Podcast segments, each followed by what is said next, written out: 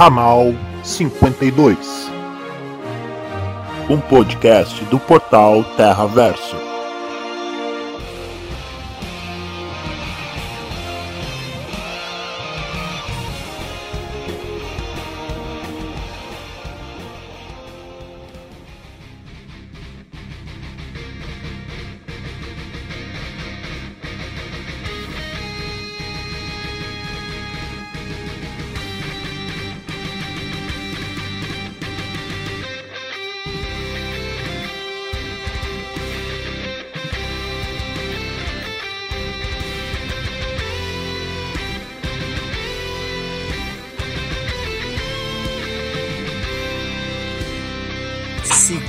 Podcast do Terraverso, Ramal 52.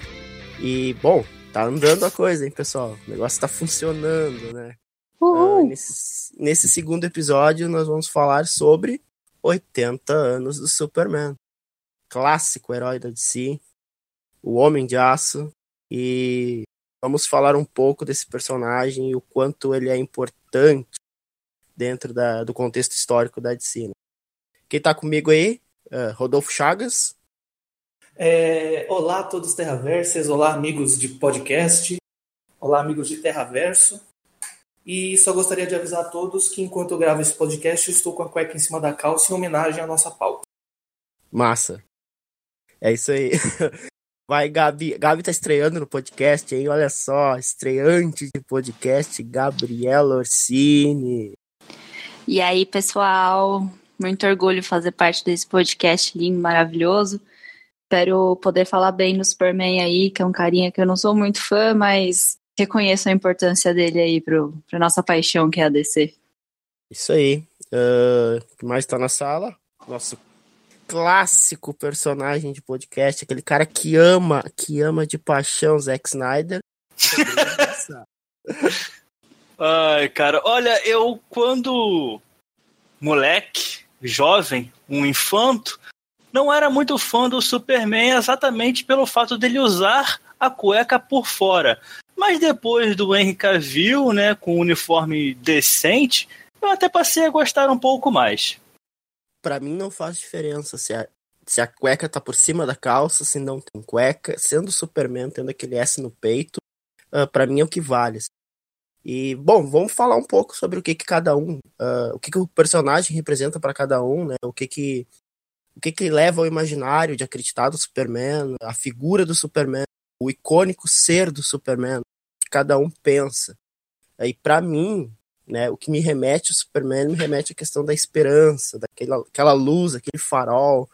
E é um cara que, por mais que eu seja muito, muito fã do Batman, que eu adoro o Batman, o Batman seja o melhor personagem do mundo, eu acredito muito no Superman e no que ele representa. Questão de valores. Um cara, um imigrante que entrou dentro dos Estados Unidos, que conquistou o planeta, que protege a todos, né? Aquela coisa de escoteiro que tem o Superman é uma coisa muito bacana, é um sentimento muito legal. Eu não sei o que, que vocês pensam sobre ele.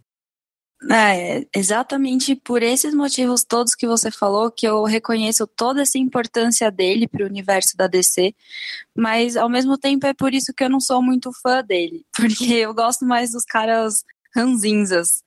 Então, aí ele é cheio de luz e de esperança, para mim fica meio blasé, sabe, o clichêzão, mas ao mesmo tempo tudo isso que ele representa dá aquele quentinho no coração. Então eu tenho um sentimento meio ambíguo por ele. É difícil de explicar, mas eu sei que o cara é foda. É, eu, eu sou daquela parcela de leitores que, que demorou muito tempo para entender de verdade o que é o Superman. E eu acho que eu só vim entender mesmo o espírito do personagem depois de assistir as animações, depois de ler mais histórias, histórias clássicas. E para mim o Superman é basicamente isso, é a compaixão, né? É, é o sonho de dois garotos, né, que, que acabou se, se materializando em todos esses heróis e toda essa esperança, né, de capa que a gente vê hoje. Olha, para mim o Superman é o personagem do um dos piores jogos que eu já vi, o Superman do Nintendo 64, um dos piores jogos da face da, da, da história É, mas o personagem, para mim, é uma coisa. é, Eu sempre vejo isso, esse negócio de a gente é, falar o que é um personagem é muito complicado. Porque o Superman de Injustice, por exemplo, é um cara cheio de raiva, né? Mas o Superman é, dos filmes clássicos me parece ser uma coisa completamente diferente. E o Superman da, do- dos novos filmes, né, do, do Zack Coco Snyder, também é muito diferente. E nas histórias em quadrinhos também é muito diferente. Então a gente falar o que é, é, o, o Superman, na verdade a maioria dos personagens de quadrinhos é uma coisa muito complicada. Se fosse para falar em uma palavra, realmente o Superman é, é a esperança. Né? Para mim seria isso. Sabe que, os- falando um pouco do símbolo, né, do Superman, aquele S no peito, quando eu era criança, eu morria de medo do, Slug, do Slug, eu acho que era, Slug, né, do The Goonies. O Slot. É. Slot, desculpa. O Slot, cara, e ele usava uma camisa do Superman naquela cena final, aquele chapéu de pirata. Cara, aquilo ali me dava muito medo, porque me remetia um pouco ao Superman. Como eu era criança, eu confundia as coisas. Eu pensava, nossa, será que ele era o Superman que sofreu uma mutação? Que isso, cara? Por que, que ele tá com aquela camisa? E depois Que crossover louco esse. e pra piorar as coisas, cara, aqui no Brasil tinha aquela série dos Trapalhões e o Didi Mocó usava aquela camisa. tipo, meu Deus, tá me dando um nó na cabeça da criança, sabe? Era um negócio muito louco. E eu ficava assim, nossa, o que, que é o Superman? Daí depois eu fui crescendo, fui vendo, fui entendendo. Eu, não, peraí, são coisas diferentes nesse multiverso. Não tem nada a ver com o Superman. Mas é bacana, né? De, de lembrar quando é criança, tu pensa muita coisa, nada a ver. Hoje as referências melhoraram, né? Hoje é o Mr. Miracle que usa a camisa do Superman. Verdade. Tom King traz essas coisas bacanas. Porra, demais, demais. Até eu que não sou tão fã dele, uso camiseta dele, então, né? Tem um, significado aí. É, eu nunca pensei em comprar uma camiseta do Superman. Até porque eu gosto mais do símbolo que o Superboy usa. Aquela camiseta preta e o símbolo vermelho. Eu acho aquela mais bacana que é a do Superman clássico. Também prefiro essa. Mas é uma questão de gosto. Falando em Superboy, é, é, ele não é o Superman, né? Não, ele é um clone dele, né? Pelo menos na Justiça Jovem. É, na Tem Justiça. o sentido filosófico do que é ser o Superman ou não, né? Mas tecnicamente ele é só um clone. E em Smallville, quem era o, Tom Welling lá? Tom Welling, nome é, né? É. É esse Ele- mesmo. Ele era o Superboy ou ele era Superman da Terra 450 milhões? Porque eu nunca vi Smallville. Eu também nunca vi, não posso opinar. Ele era Pra o mim- Superman, ele era o Kal-El, só que o subtítulo brasileiro foi As Aventuras do Superboy. Só pra, só pra deixar mais um nó na cabeça dos fãs. Pra mim era uma série muito difícil também de digerir, porque dizia que ele era o Superman, ou o Superboy, só que em nenhum momento tu via ele com aquele S no peito, entendeu? tipo, ele vai usar aquele S no final da série. Então, cara, eu nunca parei pra olhar todas as temporadas. Se não me engano, são nove temporadas. Mas é uma série que marcou a história, né? Dentro da, do contexto da história do personagem. É que ele nunca chegou a usar porque ele tinha medo da maldição da capa, não era? Pelo menos eram os boatos que corriam por aí. Ele não queria usar o uniforme completo por causa disso. É, a intenção da série também ela nasceu de mostrar a infância mesmo do Clark, né? Antes dele colocar a capa. É mais ou menos o que, o que, a, o que a CW tentou depois reviver com Gotham. Né? Só que tanto em Smallville como em Gotham, é, o Bruce e o Clark acabaram vestindo o uniforme antes do, antes do fim da série. Só que Gotham é da Fox, não é? É, Gotham é Fox. Gotham Fox, perdão, perdão, perdão. dessas séries do Superman e tal, a- tipo, a que marcou a minha infância mesmo foi as aventuras de Lois e Clark. Que acho que o SBT passava essa série. Cara, que série fantástica. Uh, eu, eu, tenho uma, um saudosismo por lembrar dessa série, porque ela também foi uma das séries que me ajudou a entender um pouco do universo DC, né? Abriu as portas por gostar mais de DC.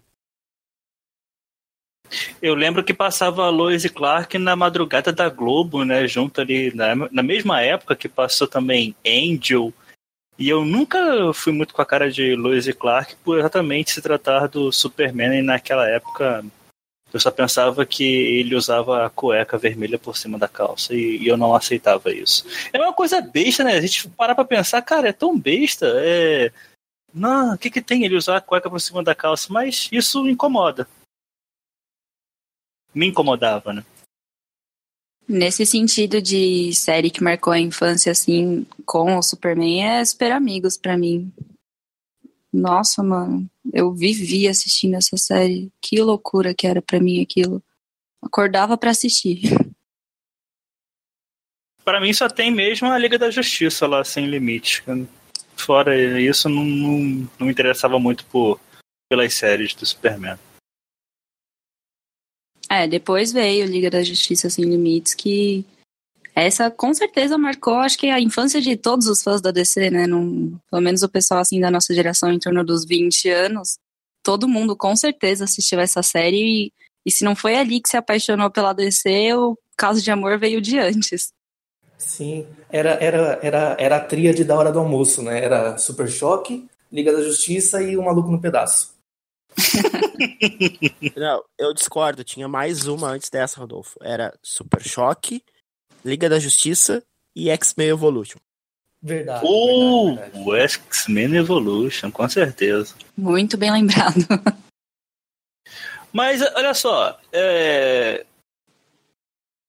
qual a revista de vocês assim que vocês mais gostam? E isso serve até para recomendação aí para os nossos ouvintes, né? Qual a revista que vocês mais gostam do Superman?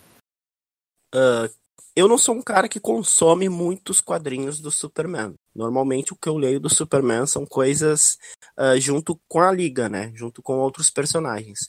Mas se tivesse que indicar um quadrinho do Superman e dissessem, cara, vocês precisam ler esse quadrinho, é Superman American Alien do Max Lentz. Para mim é a melhor HQ do personagem. É tipo, ela, ela traz um lado mais humano do personagem que estava muito apagado. Tipo, da era de prata para era uh, para era de bronze, o Superman meio que se perdeu nessa ideia de símbolo como símbolo de, de esperança, sabe? Teve aquela questão da morte, e teve todo aquele esquema das crises, então o Max trouxe uma pegada mais uh, humana pro Superman e colocou ele mais no tempo real, pezinho no chão, sabe? É uma edição muito pezinho no chão. E eu recomendo o Superman Alien americano. Uma, uma revi... eu não conseguiria apontar uma revista porque na minha cabeça ainda está muito fresco e muito vivo a lembrança da Action Comics 1000 que assim é para quem gosta do personagem ler todo esse apunhado de histórias é incrível porque é muito emocionante. Então Action Comics 1000 seria a revista que eu indicaria. Só que eu acho que para quem quer um contato imediato com o personagem talvez não seja bom porque ela é melhor apreciada quando você já tem um certo material ou já leu algumas histórias do, do Azulão. Eu, se eu fosse indicar uma história, eu indicaria para o homem, para o homem que tem tudo, que para mim é a melhor história do Superman. Olha, gente, eu tô aqui mais para agregar nos lives, tipo animação, série e filmes, porque eu sou iniciante nas HQs, tenho que confessar aqui. E por enquanto eu só li Jovem Titãs e Batgirl, então do Superman eu não li nada ainda, então eu não posso recomendar nada e nem falar qual é a minha preferida. Mas nos próximos assuntos de filmes, animações e séries, aí eu vou entrar com o pé na porta. Me surpreendeu que ninguém falou o Reino do Amanhã e nem Grandes Astros né, do Superman, que são duas revistas que eu ouço falar, pelo menos eu também não li, que são muito boas. Mas para mim, a melhor revista do Superman e que tem uma história que faz com que eu solte fogos pela boca é a Entre a Foice e o Martelo, escrita pelo Mark Miller. Ela é uma história que, bom, mais ou menos o Superman não caiu uh, nos Estados Unidos, entre aspas. E ele caiu sim na União Soviética. E aí muda tudo, cara. Muda até o símbolo do peito do, do Superman, salvo engano. Sal, salvo engano. E é uma baita revista com, com um enredo muito bem escrito pelo Mark Miller. Essa seria a minha revista favorita do Superman. Eu que também não li muitas coisas sobre ele, não. É, eu gosto bastante dessa edição também. Até quando eu li essa edição, eu fiquei pensando: caraca, imagina se a nave do Superman cai no Brasil. 1600, assim, sabe? E é de se pensar também, de inventar essas fanfic com a cabeça. Tipo, imagina o que seria do Superman aqui no país, no Brasil. Imagina, sei lá, se ele tivesse caído nos Emirados Árabes. Então eu fiquei pensando, tipo, o mundo todo, assim, onde a nave do Superman poderia ter caído. E eu acho que tem esse esquema com a Rússia por causa da questão da guerra, da guerra das guerras que, o, que os Estados Unidos travou com a Rússia, a questão da batalha espacial e o, o Mark Millar ele tem essa pegada de, de trazer as coisas bem imparciais ao mesmo tempo parciais, então tu acaba vendo um lado bem diferente do Superman, isso é bem bacana. Eu tenho certeza que se a nave do Superman caísse na União Soviética, hoje nós estaríamos comemorando o Hexa. Olha aí que pensamento, hein? Mas ele estaria do nosso lado? Ele ia ajudar a gente a conquistar o Hexa? Ah, mais do que o canarinho pistola, com certeza. é interessante, Bessa, você citar o Reino da Manhã. É que o Reino da Manhã as pessoas sempre colocam como histórias do Superman, só que ela é mais uma história da Liga do, da Justiça do que do, do Superman, né? Por assim dizer. Até quando o próprio Mark Wade foi apresentar a história, que era uma história da Liga, é, os, os, executivos da DC ficaram felizes e falaram muito legal essa história do Superman, pode fazer. E aí acabou virando a história do Superman mesmo. Existem coisas estranhas assim na DC, né? Uh, eu vou sempre trazer o assunto para os jogos, mas o Lego Batman 3 não é um jogo do Batman, é um jogo da Liga da Justiça também. É, que tem vários personagens da Liga da Justiça. Mas, enfim, sempre tem esses negocinhos assim estranhos. Né? Chega um momento da história de cada personagem que faz parte da liga, principalmente a Trindade, que qualquer história solo deles vai acabar envolvendo um outro membro da liga ou a liga inteira. Fica difícil você querer, em determinado momento, separar um personagem da equipe, sabe? Pelo menos eu tenho esse pensamento assim, tipo, chega um momento que você não consegue ver só o Superman, só o Batman, você vê, tipo, a equipe inteira ali junto, tipo, uma história só deles acaba ficando difícil e em algum momento alguém vai aparecer ali, sabe?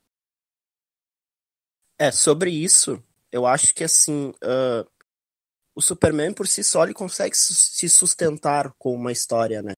Uh, porque se tu parar pra olhar o universo do Superman, tu tem personagens que são fortes também. Tu tem ali o Lex Luthor, tu tem o Superboy, tu tem a Lois Lane, tu tem o ah, Brainiac, sabe? Então. Marta! Tem, tem, também a Marta. Então, por si só, é um, é um personagem que tem o seu universo e se sustenta. Assim como os demais personagens da DC, né? Então, eu acho isso bacana também. Por muitos anos se explorou o Superman apoiado com personagens da Liga. Mas eu acho que hoje em dia não, não é mais necessário isso, sabe? É uma edição que pode se sustentar. E tá aí o Bendis pra provar isso, né? Sim.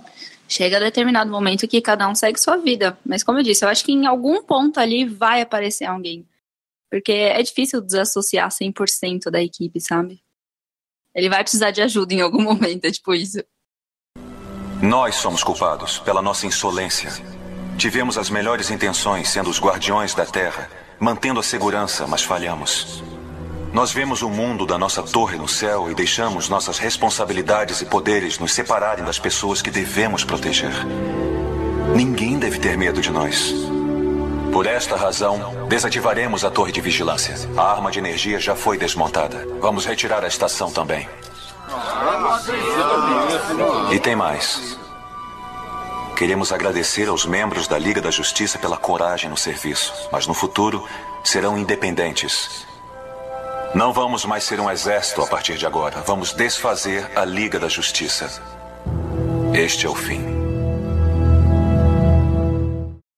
E também, eu acho que falar de Superman, a gente não pode deixar de lembrar o, Super, o Superman 78, né? Christopher Reeve, o Eterno Superman, que. Clássico. Cara, fantástico, sabe? Quando toca aquela música, tu já fica. Tipo, caraca, é demais, sabe? Não sei o que, que vocês pensam do filme, da produção. Claro, a gente tem na mente mais aquele pior filme, que é o Superman 4, se eu não me engano. O último filme, assim, que passava na sessão da tarde direto, assim, para aquele, aquele é o pior, aquele a gente tem que esquecer um pouco. Então a gente se apega ao 78, ao segundo, e tá, talvez o terceiro, mas o quarto esqueçam. Tá, a gente nem comenta dele, então. Vamos fingir que ele não existe. Eu não. Não vi muita coisa desses, desses filmes antigos, não. Só partes deles, assim, sei lá. Não vi muita coisa, não. Mas a música é do, do John Williams, que é um cara que. Nossa, cara. Um baita compositor. As três, as três das músicas favoritas né, de filmes, uh, para mim, são deles. São, são deles, tipo. Tem o tema de Star Wars, tem o Jurassic Park, e esse tema de Superman também é muito bom. Puta merda. Tá aí um cara que sabe fazer trilha sonora de filme, viu? Eterno. Falando sobre os filmes do Superman, vocês acham o filme O Retorno lá de 2006, se não me engano, com o Brandon Roof lá, um filme ruim? Porque eu acho um filme bem fraco. A, a única coisa que eu gosto desse filme é o Lex Luthor, tá? Pra mim é um, ele é bem desenvolvido, é um personagem que lembra muito o Lex Luthor dos quadrinhos, mas o Superman em si é um personagem muito fraco, acho que o ator não, não fechou com o personagem, e eu acho que foi um erro fazer aquele filme, tão erro quanto fazer o Lanterna Verde, sabe? É, o bom do, do, Lex Luthor do Superman o Retorno é que ele é, é que ele é escroto, é que ele é vil, é que ele é canalha. É igual o Kevin Space, basicamente ele não precisou atuar.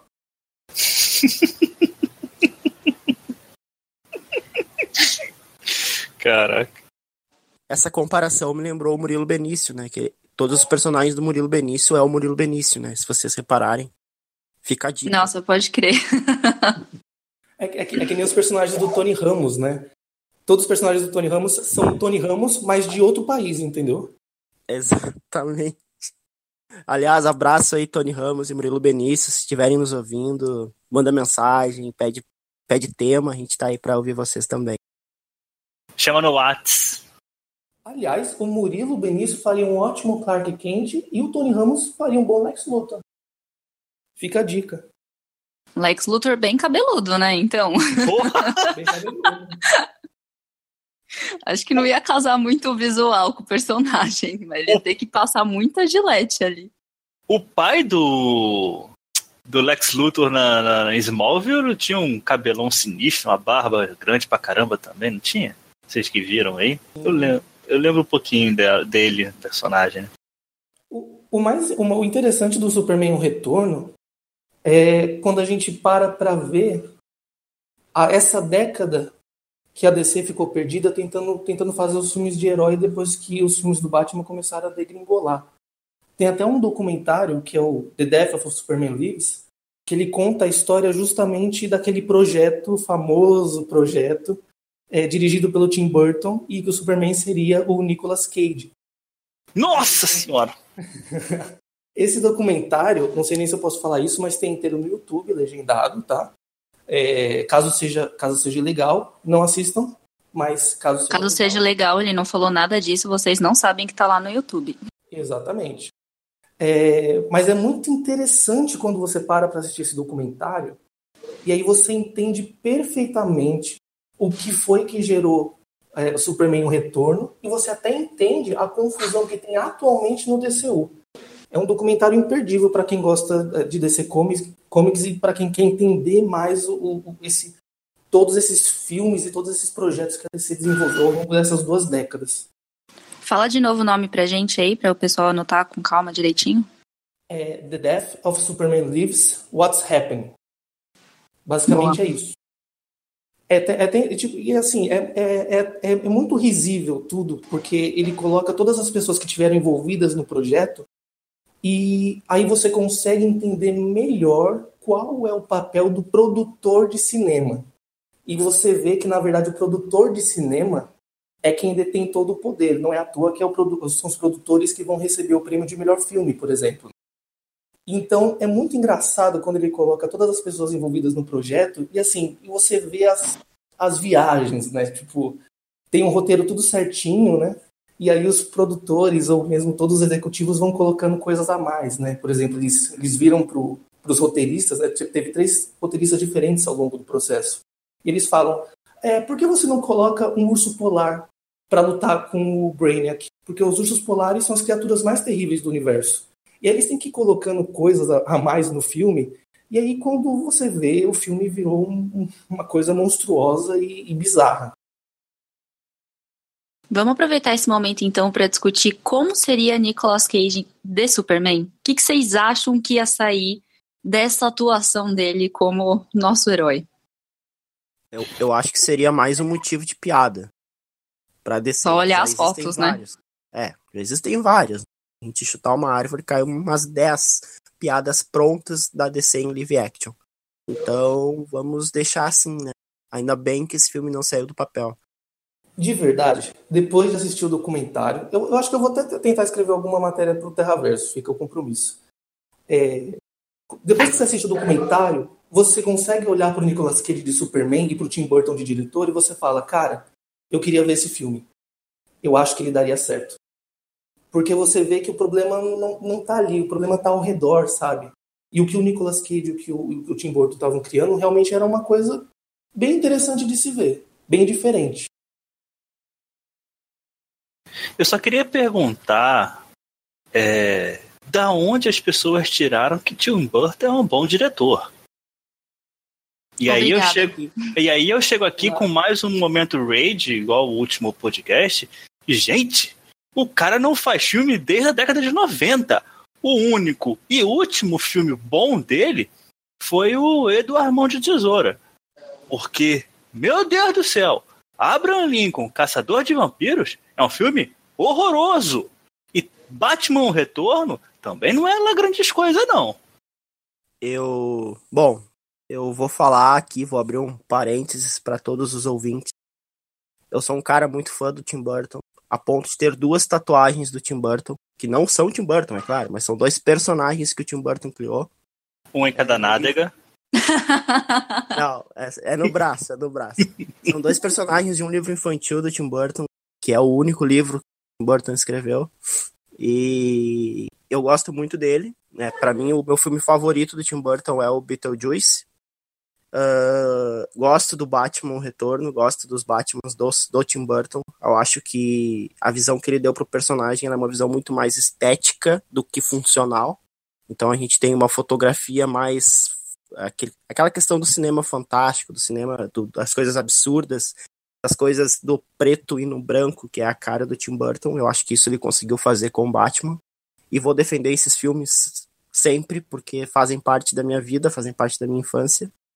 E como diretor, eu vou confessar que o Tim Burton tem se perdido muito nos últimos, nas últimas produções, né? Vi de Grandes Olhos, que não é um filme tão bom. Uh, e tem outros filmes aí também. Teve um último que ele lançou agora, acho que é o Lar das Crianças Peculiares. Lar das Crianças Peculiares.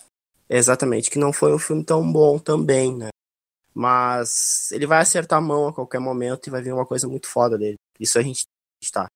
Assim como eu acredito no Snyder. Ai, meu Deus. o Nicolas Cage, ele tem feito filmes ruins é, nesse, nessa, nesses últimos anos. Mas no início dos anos 2000, ali, até a metade ali, cara, ele fez alguns filmes bem interessantes. Uh, aquele filme A Lenda do Tesouro, alguma coisa assim. A que Lenda é um do tipo Tesouro de... Perdido.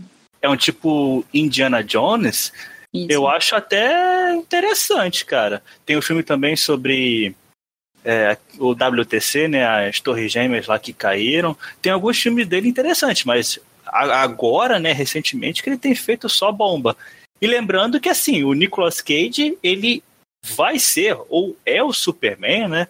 Porque ele vai dublar o Superman lá em, no, no filme aí, o Teen Titans Go, né? Uhum. Finalmente ele vai ser o Superman. O Nicolas Cage é um puta ator, né? Vencedor de Oscar.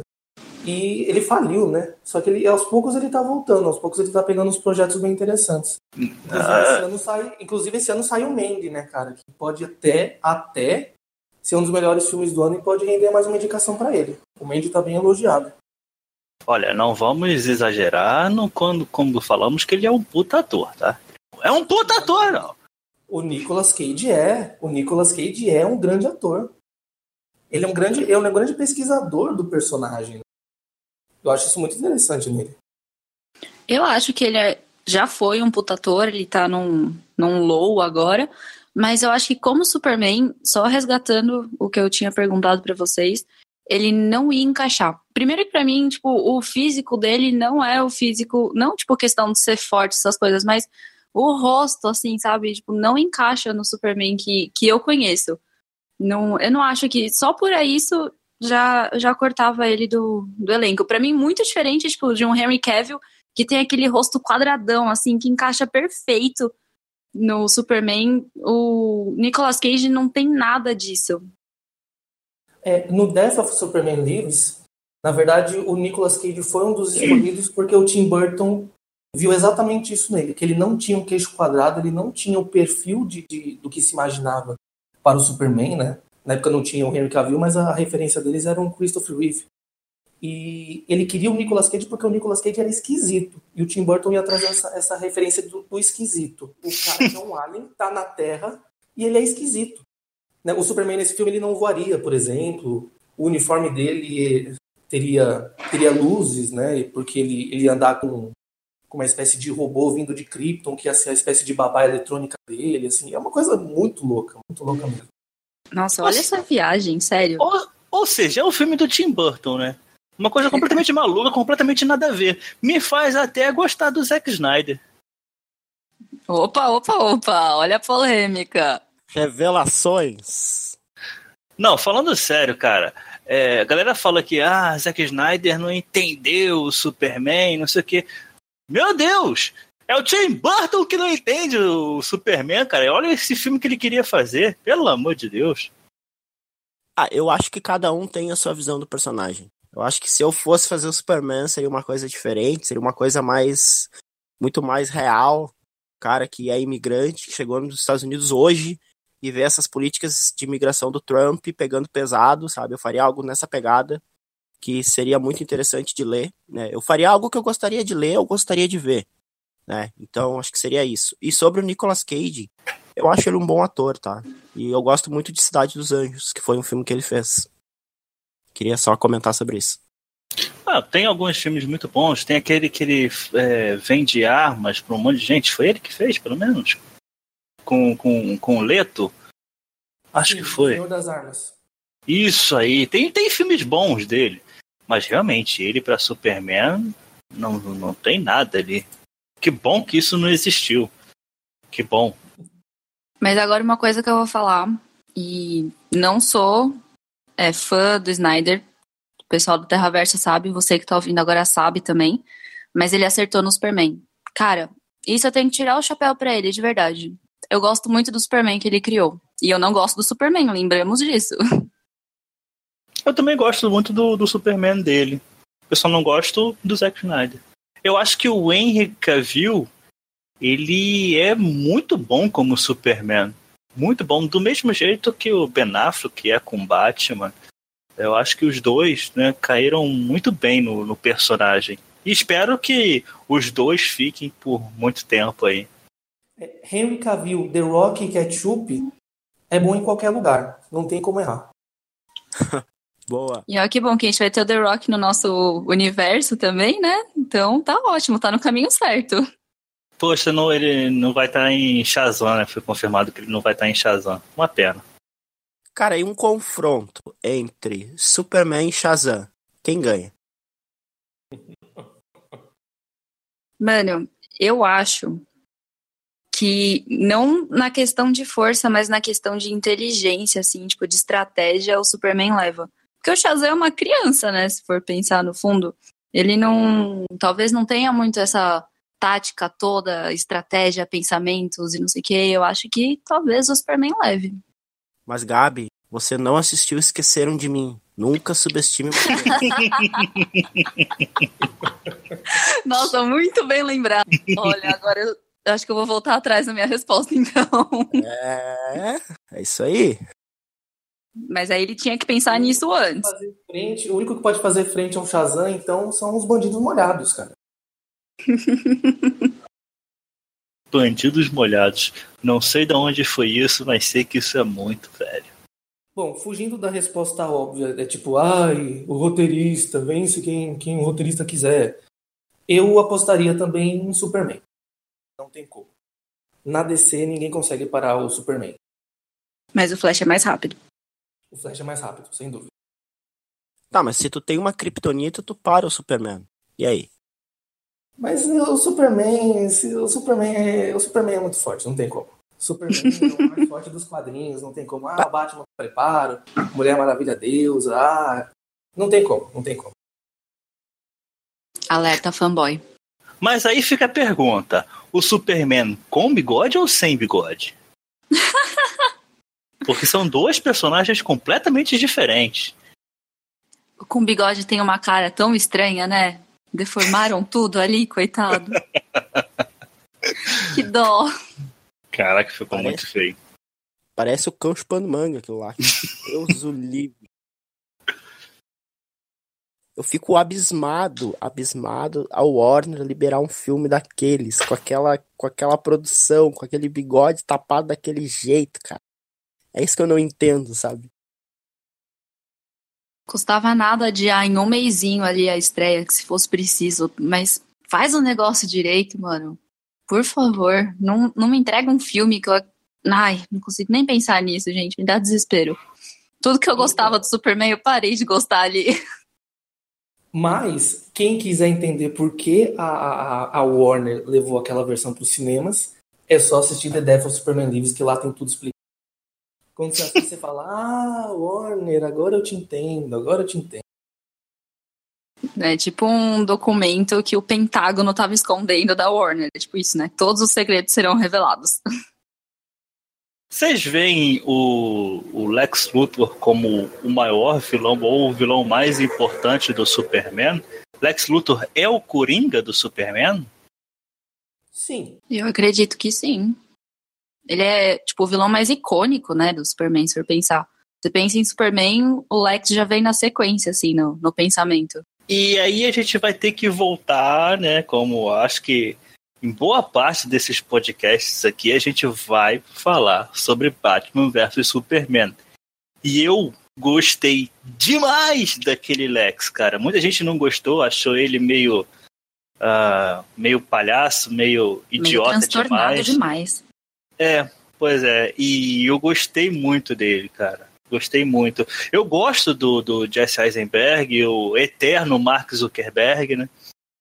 Mas, mas eu, e eu gostei, sim, do, do que ele fez com com Lex Luthor. É que uma coisa que eu vejo do Lex é que ele é um, um cara muito centrado, assim, sabe? Tipo, ele é quadradinho, assim. Eu acho que ele deve ter toque, sei lá. E aí vem, tipo, um Lex Luthor piradão, dando aquelas gargalhadas no final do filme. Fiquei, mano, cadê aquele cara certinho de gravata que parece que vai dominar o mundo só de dar um sorriso pras pessoas porque ele é manipulador pra cacete? Então isso me assustou, assim, sabe? Porque eu não tava reconhecendo o personagem ali.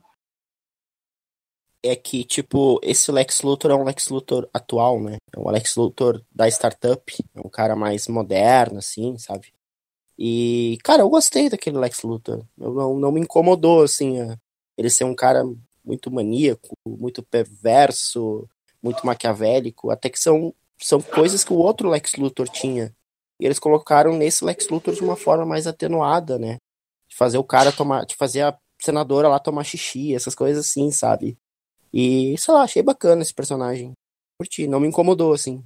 E ele vai amadurecer ao tempo, né? Quando apareceu no primeiro filme daquele jeito, ele já vai ter uma outra pegada no próximo filme que ele aparecer, né? Já deu pra ver naquela cena pós-crédito de Liga da Justiça, ele engravatado, careca. Então, ele vai evoluir como personagem. Foi meio uma origem dele, né? É, tipo uma origem. É, eu, eu gostei e eu entendo a proposta, mas eu não acho que é a versão mais interessante que poderia ter sido levada para o Eu ainda queria ver um pouco mais do Lex, o Lex clássico das HQs, né? Até hoje, quando eu lembro do daquele rumor que o Brian Cranston era cotado para ser o Lex Luthor, me, me vem uma certa dor no coração. Vê alguma coisa familiar? Vê alguma coisa familiar?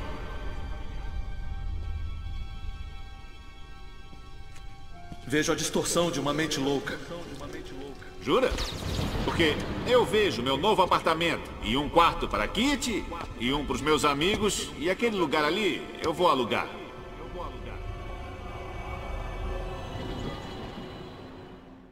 Eu demorei para entender o Superman, demorei para gostar do Superman. Acho que a mesma coisa aconteceu com o Lex Luthor, já que ambos são tão ligados. E eu acho que eu só vim entender mesmo o Lex Luthor quando eu li uma história chamada As Várias Mortes do Superman, ou As Muitas Mortes do Superman, que é uma história curta, quatro páginas, em que o Lex ele relata todas as formas que você pode matar o Superman, por kryptonita, por força bruta, por magia, por, por explosão é, nuclear, enfim. E ele vai narrando a história enquanto ele está entrando numa floresta na América do Sul para pegar uma peça de kryptonita. E é muito interessante como em quatro páginas e falando sobre como matar o Superman, você percebe essa relação de amor e ódio que ele tem pelo personagem, né? Não sei, era isso que eu queria ver um pouco mais no cinema, sabe? Esse Lex que ele é, é apaixonado pelo ódio que ele tem ao Superman. E, eu, é isso, e é isso que eu acho interessante nessa história, quando você percebe esse toda essa relação dialética que ele tem com o Superman, que é justamente odiar esse, esse alienígena que consegue ser mais humano do que ele próprio. Só a título de, de curiosidade, né? O, o Goebbels, ele. Eu não sei se isso foi falado no podcast anterior, mas ele denunciou o Superman como sendo um judeu nos anos da Segunda Guerra Mundial. A gente mencionou Goebbels no podcast anterior, mas eu não lembro se a gente falou sobre isso. Talvez não. Não, isso não foi falado. Eu acho que não. Título de, de curiosidade aí. Curiosidade inútil. Tem a palavra Kalel em hebraico e pode ser entendido como voz de Deus. Que é uma coisa que ficou bem clara ali no, uh, Batman vs Superman, né? Com aquela estátua lá, né? Uh, escrito. Uh, como é que estava escrito? É pichado daquele cara? Esqueci, cara. Falso, Falso Deus. Deus. Falso Deus, exatamente. Isso aí. Coisa linda. Uma coisa que eu queria saber: qual par romântico do Superman vocês mais gostam? Ai. Se não fosse a Amy Adams, eu ia adorar o Superman com a Mulher Maravilha. Mas com a Amy Adams, Amy Adams é Amy Adams. no, no, no desenho, a Liga da Justiça, ele tem um, não é um romance, mas ele tem um flerte com a Mulher Maravilha, não tem? No, no filme é, Liga da Justiça Guerra, ele tá com ela, não é? Não, não é no Liga da Justiça Guerra, mas é em alguma da, da animação parecida. Flashpoint. Que eles, é, eles até saem pra, pra almoçar, jantar, sei lá. Ah, não, então é outra. Uh, pra mim, o par perfeito pro Superman é o Jimmy Olsen. Não tem. Acho que eles se completam, acho que é uma parceria muito bacana e, bom, sei lá. Mas a Mulher Maravilha também dá um, um contraponto muito legal. Agora, a Luiz Lane, eu não sei, sabe? Não sei lá, cara. Eu tenho uma, sei lá, alguma coisa contra a Luiz Lane que eu ainda não sei o que é. Eu, eu acho que, desculpa, eu acho que eu sou da pequena parcela de pessoas que acha que esse chip de, de Superman e Mulher Maravilha é uma abominação. É uma abominação. Eu, tô, eu, tô, eu fico quase tão pistola quanto o Bessa. Eu sei que isso é impossível de mensurar, mas eu fico quase tão pistola quanto o Bessa. Pra mim, o Superman tem que ser a Lois Lane. E, aliás, eu acho que espaço para indignação aqui, Rogerinho, que nos 80 anos de Superman, todo mundo faz homenagem ao Superman e esquecem que também é os 80 anos da Lois Lane, cara. Olha só, vamos fazer um badela aqui então, aproveitando que entrou no assunto. Eu acho, eu acho justíssimo. É, porque se for pensar, é a mesma coisa do Lex, assim, né? Você pensa Superman, você pensa Lois Lane, querendo ou não. Por mais que não seja o casal que você chipa, ela vem logo na mente. E se são 80 anos dela também, pô, vale a pena falar dela também, porque um é o outro, o outro é o um ali. Sim, sim. É. E a, a Lois Lane, ela foi, foi, foi quase tão revolucionária quanto o próprio Superman, porque quando o Siegel e o Shuster criaram a personagem, eles, eles queriam criar uma mocinha de herói que não fizesse o papel de vítima, que fosse tão forte e inteligente quanto o próprio herói, por isso que ela é uma jornalista, por isso que ela, ela não gosta do Clark, por isso que ela sempre enxota ele, porque ela é uma mulher independente, ela é uma mulher forte. E isso, para a época, era muito inovador, porque a, a, as mocinhas só serviam para ser raptadas e levadas em cavalos, e depois o cowboy ia salvar ela dos índios e etc. A Lane, ela também é um marco revolucionário das histórias em quadrinhos. Meu, é justamente por isso que eu admiro ela, sabia? Como jornalista, ainda mulher jornalista, tipo, ter uma representação assim tão boa de algo que eu quero para minha vida, de tipo, ser uma jornalista que consegue correr atrás de tudo isso e fazer suas próprias matérias sem dar crédito para homem nem nada, sem sofrer machismo no trabalho. Meu, ela é, é uma grande inspiração para mim como jornalista, de verdade. Se a gente vai falar que a Lois Lane é uma personagem importante, nós precisamos mencionar o pequeno Cripto, né? O Cripto está de volta no Renascimento. O Crio, na, nos 952, ele meio que deixou de existir. E no, no, no Renascimento, agora, né, na série Renascimento, o, o cachorro do Superman voltou e tá morando lá com a família dele. Eu adoro esse cachorro. Tinha um desenho muito massa do Krypton quando eu era criança. O Supercão. Uhum. Não. Ou era. Era do Krypton, né? Krypton Supercão. Isso mesmo. Isso, exatamente. Era um desenho muito bacana. Nossa. Que tinha o Ace, tinha o. Tinha o Gato Maravilha, isso, né? Isso. Uhum. Era uma Liga da Justiça de Animais, né? Era muito legal. Isso, isso.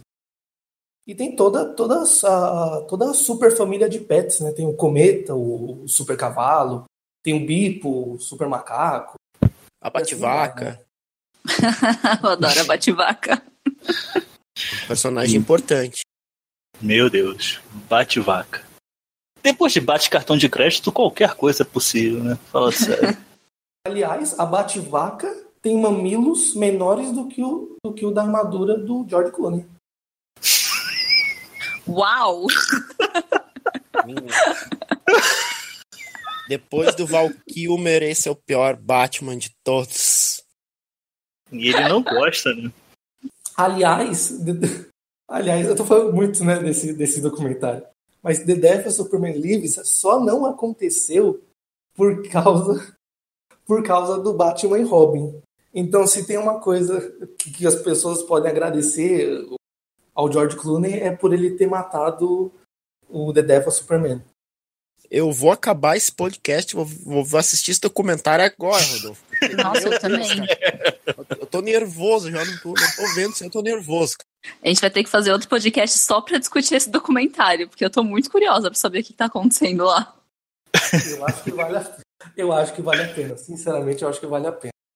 A gente já mencionou o Christopher Reeve, já mencionamos o Henry Cavill, uh, o Brandon Roof também, mas para vocês, qual é o melhor Superman e qual é o melhor Clark Kent?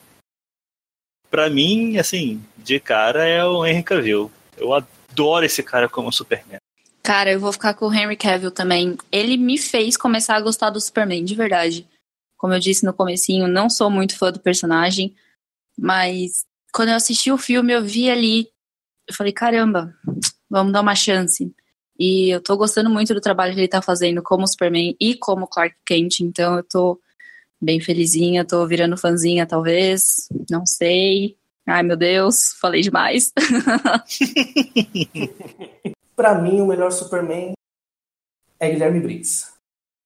Ô, oh, louco! Muito bem lembrado. Lembrado. Nossa, Guilherme Briggs, um abraço aí pra ti que tá nos ouvindo agora. Ai, ai, ai. E pra você, William?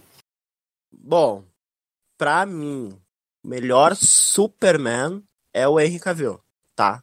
Mas o melhor Clark Kent é o Christopher Reeve. Não sei. Boa. É o meu ponto de vista. Uhum. São dois personagens, querendo ou não, né? Cada um interpreta de um jeito mesmo. E o Christopher Reeve ele tem todo, ele tem todo um trabalho, né, para que ele deixa mais clara essa diferença entre o Clark e o Superman, a voz, a própria postura. Christopher Reeve era não foi à toa que, que ele criou uma onda de, de supermaníacos.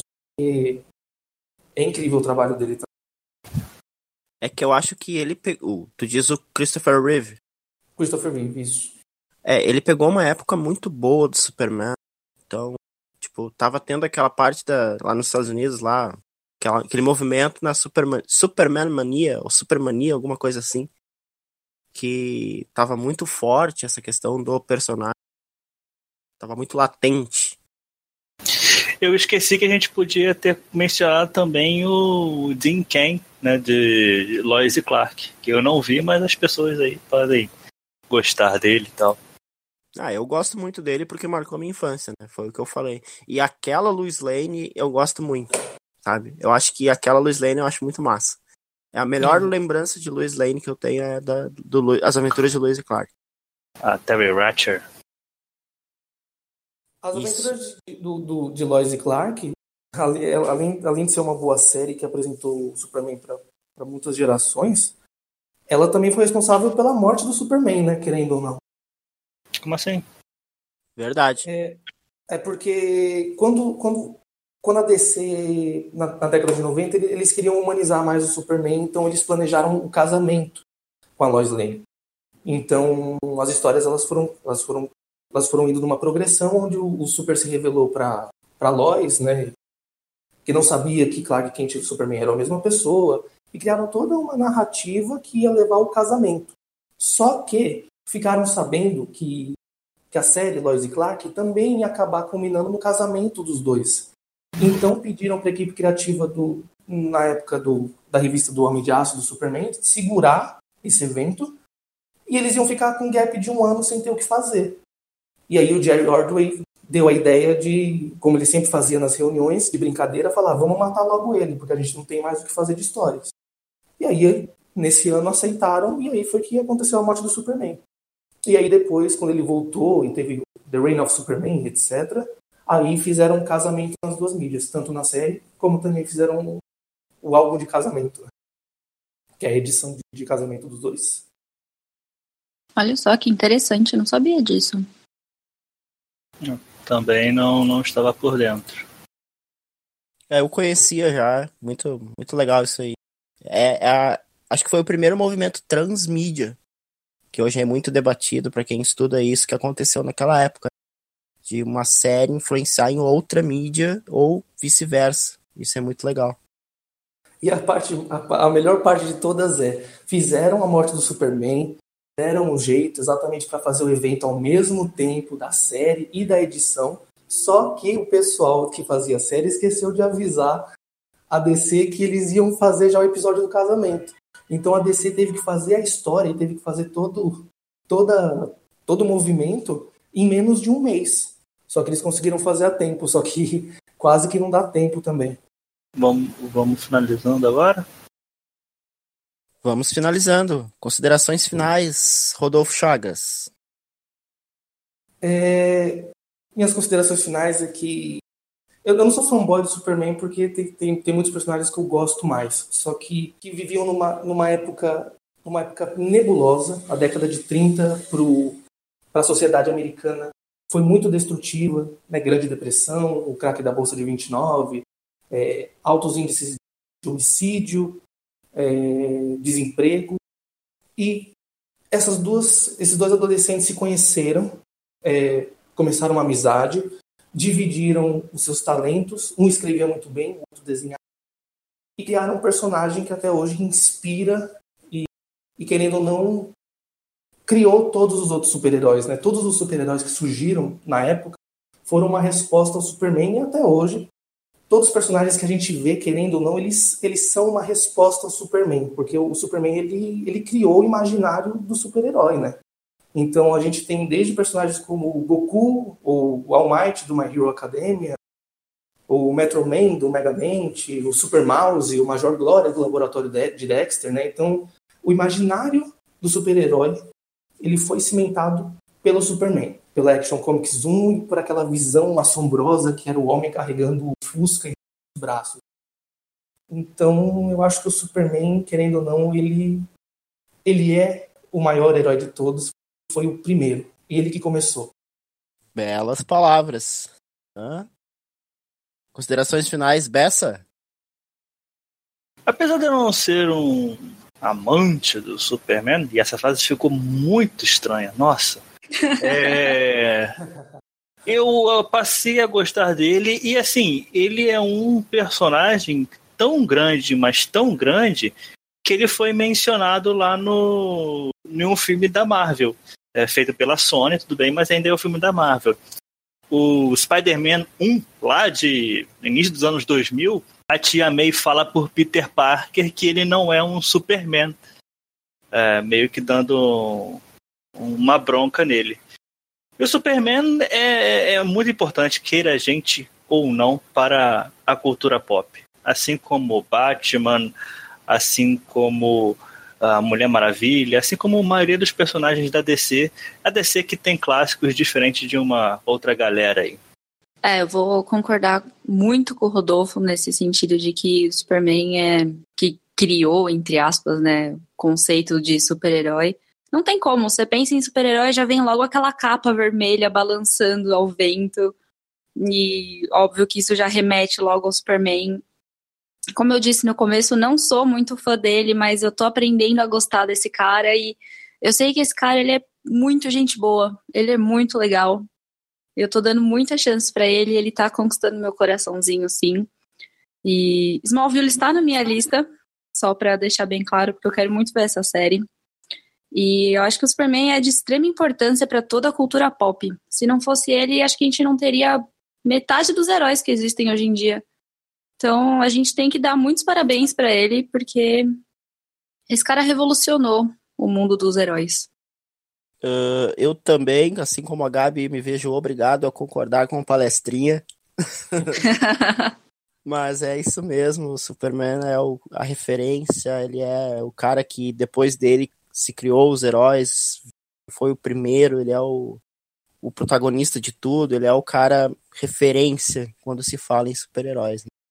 E, cara, não, não vai existir outro herói que consiga bater o Superman na forma icônica que ele é e representativa, né? E eu acho que isso é muito importante. Uh, então é isso? É isso. Esse cara é foda. Queria agradecer a presença de todo mundo, queria agradecer quem está nos ouvindo. Queria deixar aqui um e-mail para as pessoas entrarem em contato com a gente, os nossos ouvintes entrarem em contato com a gente. É ramal52, 52 números, né? ramal52, arroba terraverso.com.br. Sugestões, críticas, perguntas, dúvidas, podem mandar lá que a gente responde.